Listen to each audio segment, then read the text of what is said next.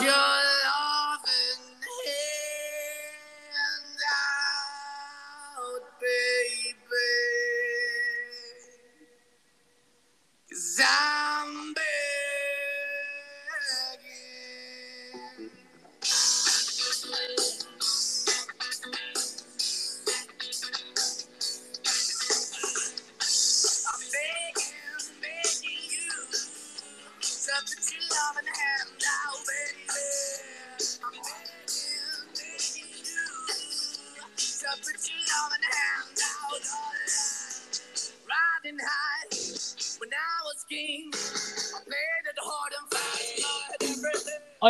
mis amigos? Sean bienvenidos a este su podcast de Radio Divar. Un gusto saludarles. Muchas gracias por acompañarnos. Y pues bueno, Josh, ¿en qué parte del espacio del mundo te encuentras? Estoy aquí en. Adivina. Pues en mi casa, güey. ¿Dónde voy a andar hoy? Uy, no, ¿eh? Bueno, sin comentarios. Qué bueno que estás por allá. Sí, vine a ver mi casita, a ver qué tal. Ya mañana me voy temprano. Y este. Pero aquí andamos bien, tranquilos. Bueno, Muy Josh, tranquilos, descansando. qué bueno, qué bueno, me da gusto. Para que regreses Con ultra toda la recargado. actitud. Así, Así es. es. Bueno, oye, este, pues cuéntame, ¿cuál va a ser el tema hoy? El tema de estas semanas es los retos virales.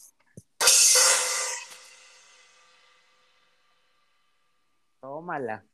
Y fíjate que, que justamente yo creo, yo creo que la gente que nos escuchó la semana pasada, Se quedó con esa inquietud, ¿no? ajá, porque nos escribieron pues como solicitando este tema, sin embargo, pues ninguno de los dos eh, es repetitivo. Sí tiene que ir, yo creo, uno con el otro ligeramente, pero bueno, eh, son, son cosas diferentes. Son cosas diferentes porque en una, bueno, en el, en el programa pasado era como saber hasta qué punto los influencers era bueno o era malo, ¿no? Lo que hacían. Y en este es saber qué es un reto viral y quién los hace, porque los influencers no te invitan a hacerlo, o al menos la mayoría, ¿no? Algunos, ¿no? Porque como veíamos la semana pasada, algunos influencers pues son muy jóvenes y lo toman esa parte como un juego sin ver lo que viene, ¿no? Así es.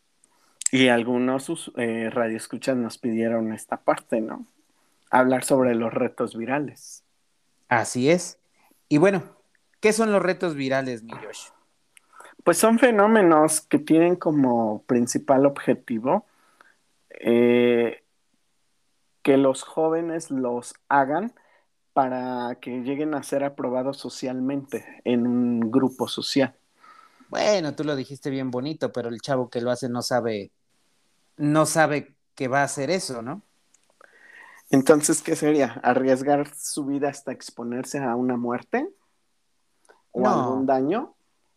Los retos virales, bueno, para empezar, los retos virales son esta situación donde alguien que aparentemente no sabemos el origen, ¿no? El origen de dónde empezó este, este, lo digo entre comillas, juego, y retan a las personas a hacerlo. Obviamente, pues estos retos, al hacerse virales los chavos, pues piensan que van a pasar un rato agradable, juego, desmadre, eh, todo, ¿no? Porque son chavos. Sin embargo, también aquí es donde viene, ¿no? Que, que, que es cada, pues cada uno de ellos. Ahora, yo quisiera así como, pues, eh, ¿Serían como juegos simples puede entre ser, amigos y que se Ajá. convierten en ocasiones en situaciones de alto riesgo, que te pueden producir alguna lesión grave o te pueden producir la muerte? sí, pero también acuérdate aquí que son eh, retos virales y, lo, y que buscamos lo que lo hagan. Pues justamente también eso, ¿no? Tener nuevos seguidores, que mis seguidores crezcan, tener muchos likes, tener muchos corazones, eh, me gustas, etcétera, ¿no? O sea, también aquí hay dos finalidades. Uno el que lo hace, otro el que lo recibe y qué impacto va a tener. Porque los chavos no piensan en el impacto que va a tener en su vida, sino el impacto que va a tener en este mundo virtual o digital. Y recuerda que lo que decíamos la semana pasada, ¿no? eh, los, los influencers van, van viendo como, como quién tiene más, más seguidores. Y a los chicos, digo, cualquier chico joven, adolescente, pues quiere y busca tratar de conseguir muchos seguidores sin necesidad de llegar a ser un influencer, simplemente van buscando pues el tener esta, esta aceptación y esta comunidad donde los que sobresalen son ellos. Eh, sin pensar en las consecuencias, ¿no? Por supuesto. Y está cabrón porque por una simple broma o un reto te causa, pues como te decía, un daño físico que puede ser irreversible hasta la muerte. Sí. Ahora, con todos estos retos virales, digo, este, aquí también, pues vamos a mencionar algunos, ¿no? Porque yo quisiera, fíjate, hay, hay como dos o tres que me llamaron la atención, Josh. Que yo sí, yo sí sé, ¿no? Hay uno que se llama, normalmente, fíjate, curiosamente yo lo que estuve investigando cuando me preparo para este podcast es que todos vienen como de Estados Unidos y volvemos como esta situación de la dinámica familiar que tienen, ¿no? Este, lo vemos con las armas, el uso de las armas con menores, etcétera. Pero bueno, su nombre de este es Ice y Sal, ¿no? Entonces, pues hielo y sal. Entonces, en esta parte, Josh, ¿cuál es la reacción química de juntar mucho tiempo en mi piel hielo y sal? Pues uno te va a dar una hipotermia, para empezar. Y dos, va a haber una deshidratación por la por la sal. La sal lo que hace con el hielo es que... Que queme, que no se deshaga. sí, claro, que no se deshaga y que la temperatura se conserve y que siga bajando.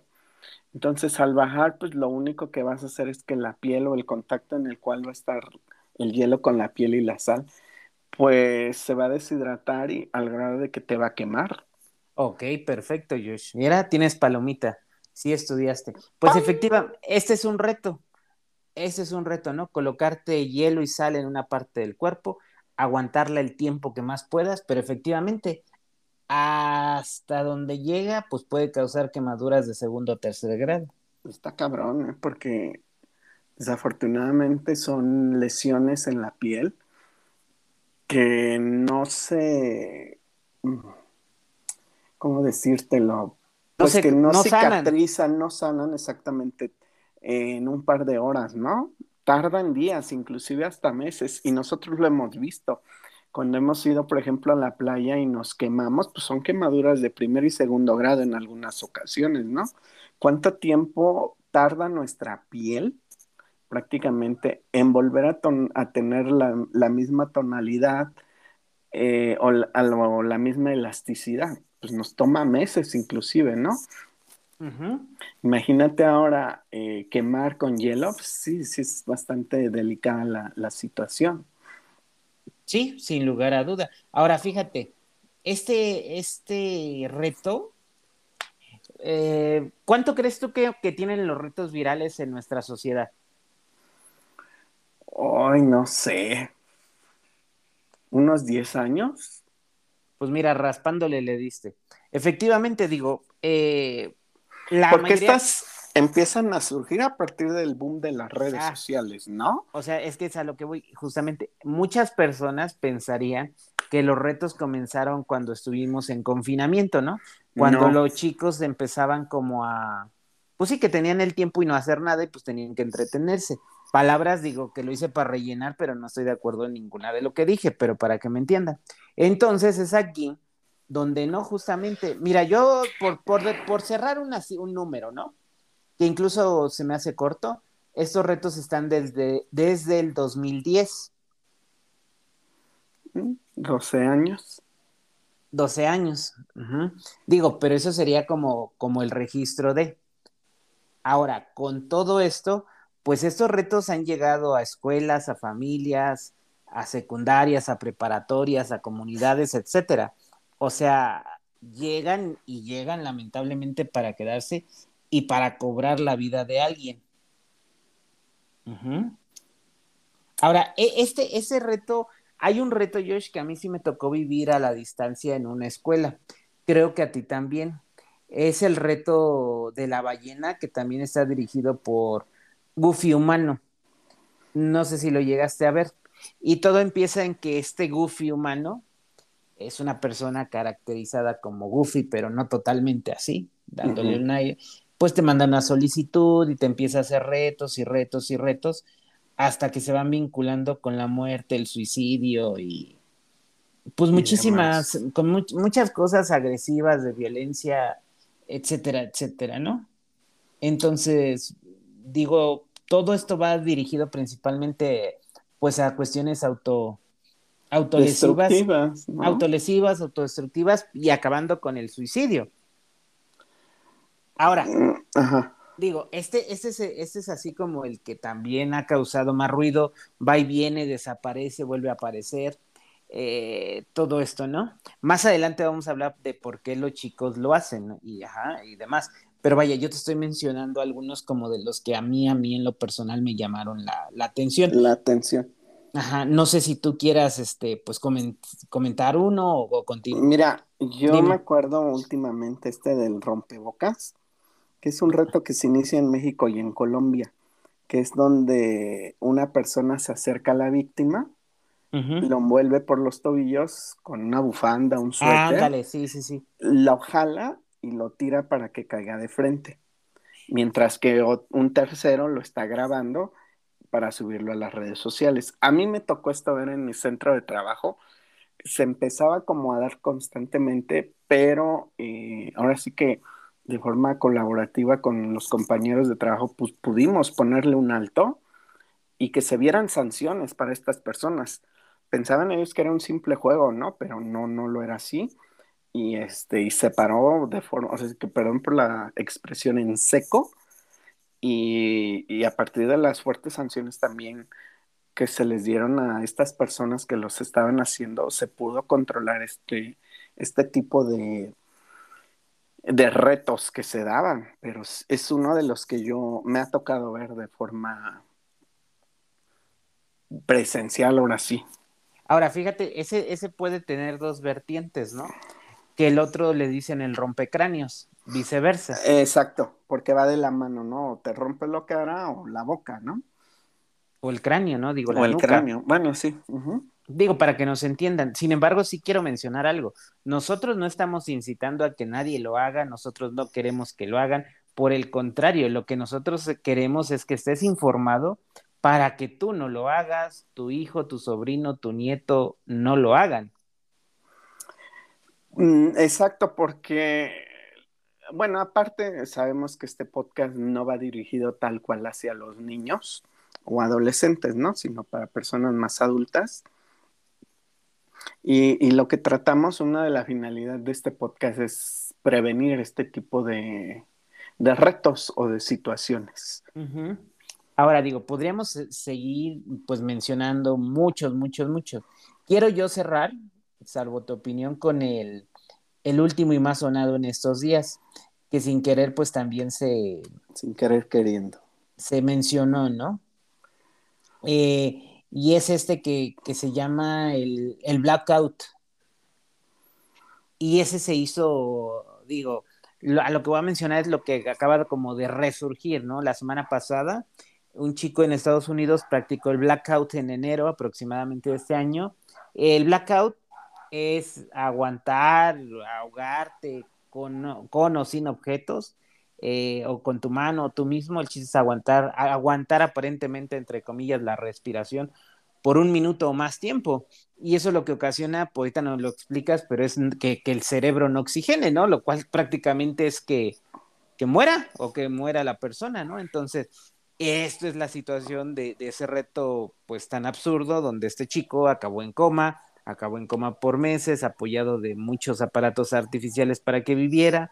El hospital ya lo sugirió la desconexión, los papás no quisieron, abogaron a la corte y pues acabaron desconectándolo. Es lo que le llaman también el juego de la muerte, ¿no? Que dejan sin oxígeno al cerebro. Puede ser que sí. Y que en un momento dado, pues qué daños me deja el no tener oxígeno en el cerebro, pues ocasiona que haya muchos daños neuronales irreparables y que por lo tanto al no haber ya una sinapsis y una conexión entre las neuronas, pues prácticamente se muere el cerebro. Una vez muerto el cerebro, pues se desconecta el cuerpo, lo que le llamamos una muerte, muerte cerebral. Sí, Y en muchos casos, o en la mayoría de estos casos, cuando hay una muerte cerebral, pues ya es, es vivir en estado vegetativo, ¿no? Vivir de un ventilador. Y es aquí donde entra esta parte que mencionabas, en donde eh, pues llegaron a la corte y decidieron desconectarlo, ¿no? Porque ya no era, pues es que yo no sé si llamarlo vida para la persona y para la familia, ¿no? pero la familia no quería. Exacto, eh, se aferran a algo que no va a poder ser irreversible, ¿no? El daño cerebral que se le dio a esta persona. Ahora Y vamos eso a es lo que sucede. digo, vamos a, aquí se vio claramente lo que puede pasar, que mm, creo que lo mejor, al menos mi opinión, con todo respeto para estas personas y otras, lo mejor que le pudo pasar al chico es morir, en mi opinión. Sí, Fríamente. claro. Sé que Por- no soy la- el familiar ni nada, ¿no? ¿Por qué? Mm, Yo quiero mencionar algunos de los daños, ¿no? Problemas en el habla, problemas de psicomotricidad, problemas de, de- de formar una discapacidad neuronal, intelectual, eh, una, que- problemas auditivos, visuales, problemas de control de esfínteres, problemas de movilidad, o sea, cualquier situación, ¿no? Y tú dirás, bueno, un problema del habla. Sí, pero en esos- la mayoría de los problemas no puedes hablar, en la mayoría de los problemas no te puedes mover bien, etcétera, etcétera. Y bueno, si, si lo ves así con este chico, tuvo todos. Es que cuando se toma este tipo de retos y te dejas una parte del cerebro sin oxígeno, se llega a morir. O se puede morir una pequeña parte o se muere todo.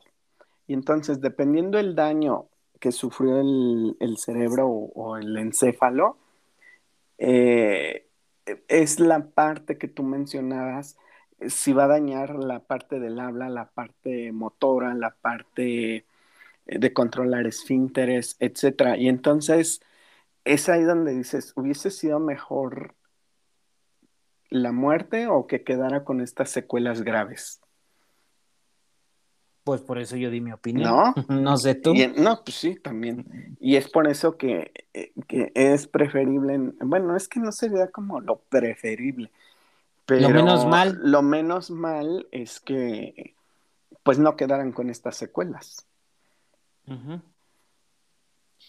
Ahora, digo, hablamos como de todo esto, de lo que es y todo, ¿no? Ahora, pues la gente dirá, ¿por qué lo hacen las personas? Eh, eh, eh, fíjate que aquí a veces cuando decimos, decimos que lo hacen la mayoría de los adolescentes, sí, No todos. pero la mayoría, ¿no? Pero hay adultos, o sea, hay adultos que aún así lo están haciendo, lo estamos, lo vemos, lo, si tú lo buscas en internet te encuentras con personas adultas, y yo hablo adultas tal vez de unos 20 años hacia arriba, ¿no? Que lo están haciendo. Ahora, ¿por qué los adolescentes, por qué va dirigido a ellos?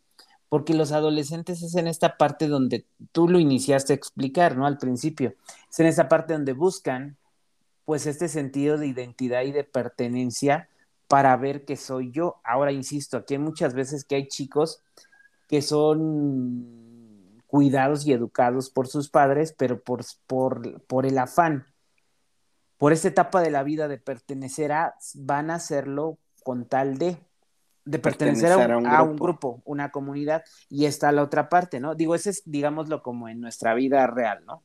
Y está la otra por el lado de pertenecer a, una comunidad virtual reconocido y ser el más popular y tener más, muchísimos likes, me encanta, corazoncitos y demás, ¿no? Entonces, ¿qué, qué, qué es lo que veíamos justamente, José? Que si tú encuentras algo cultural, algo que aporte algo a la sociedad, no se hace viral, pero si encuentras este tipo de idioteces, Pues se hace viral sí. en dos minutos o en menos. Y entonces después tenemos a muchos chicos haciendo esta parte. Ahora aquí, mm, ¿cómo, co- eh, quisiera antes de decir cómo prevenirlo, como las consecuencias, ¿no? Pues, Creo, aunque, aunque cada una de ellas las, las fuimos como desmenuzando, pues aparte vienen otras, ¿no? Porque imagínate, los chicos que participan en un reto viral, normalmente no es uno. Son varios, tres Ajá, mínimo. mínimo, exactamente, mínimo hay tres. ¿Por qué tres, Josh? Uno, la víctima. Dos, quien hace la acción. Y tres, quien te graba. Exactamente. Y, y, y fíjate, de algo que estábamos haciendo entrecomillado divertido, jugar entrecomillado. Híjole, se te va a convertir en un fuerte problema legal. Ajá. Eh, porque te involucras tú, involucras a la familia, inclusive siendo menores, pues quién es el responsable del chico.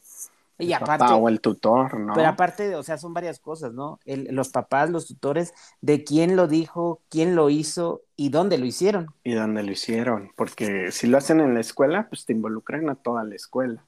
Si lo hacen en la calle o en la casa, pues es lo mismo, ¿no? Realmente no dimensionan hasta qué punto llegan a afectar o a qué terceros llegan a afectar.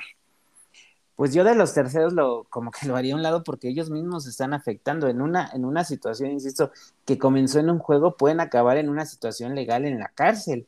Porque tú, tú, tú me dirás ahorita, radio escucha, ¿y por qué si yo no lo hice? Pero estás ahí este, fomentándolo y te vuelves cómplice y lo estás permitiendo. Y la otra, o sea, a lo mejor el chico falleció X o Y, ¿no? Pero si, si el otro chavo fue el que dio la idea. Pues es que son, se van involucrando todos, ¿no? En este juego y a la mera hora, este, es complicado. Ahora, eh, eh, eh, estamos hablando aquí de consecuencias físicas, como la muerte, estamos hablando de consecuencias legales, estamos hablando de consecuencias psicológicas, porque ¿cómo va a quedar la familia de la persona que acabó Afectada, más, ¿no? más mal en el hospital, ¿no? ¿Cómo van a acabar el chico y las familias de estos chicos que acaben con problemas legales? Y ahí viene otra, ¿cómo lo va a aceptar o a vivir la escuela, aunque no se ve involucrada? pero se van a enterar de que tales y tales chicos hicieron, vivieron. ¿Y qué es lo que normalmente hacen los papás? Los cambian de escuela. En el mejor de los casos. Pero al hacerse viral, y etcétera, etcétera, pues ya se... Pues sigues en esa parte, ¿no? Y entonces una, o sea, también esa es una consecuencia y creo que es la más grande que tú vas a tener que cargar con esa responsabilidad o irresponsabilidad. Durante toda tu vida. Si bien te va. Exactamente. ¿Y cómo Ahora- lo podemos prevenir, Pinter? Ah, bien, gracias. En esta situación preventiva, pues mira, pareciera muy absurdo y repetitivo, pero en este bello mágico México, a veces ya se da por hecho de que nuestros hijos al llegar, no sé, a una edad eh, de 13 años y hacen ciertas cuestiones con cierta autonomía, ya pueden hacerlo todo, ¿no? Y, y- y- fíjate que a veces también es necesario decirles a los papás, cuando llegan a la secundaria los empiezan a soltar más, pero también es una de las etapas donde más necesitan de ti. Entonces, pues tienes que mediar como papá. Prevenir, pues comunicación, educación, ¿no? Y educación desde mucho antes. De verdad hemos hablado de educación integral, o sea, ¿por qué? Porque tenemos que decirles educación, eh, educación legal, educación psicológica, educación física, verbal, o sea, de todo.